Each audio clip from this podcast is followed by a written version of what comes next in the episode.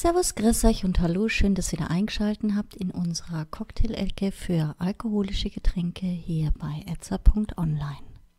Heute mit einem Horace Neck. Als dieser Cocktail 1890 kreiert wurde, war er noch alkoholfrei. Erst die 1904 von Frank Newman weiterentwickelte Version enthielt dann Alkohol.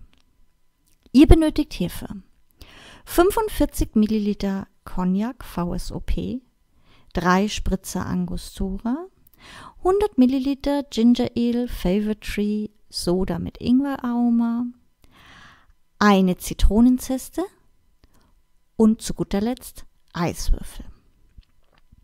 Kommen wir zur Zubereitung.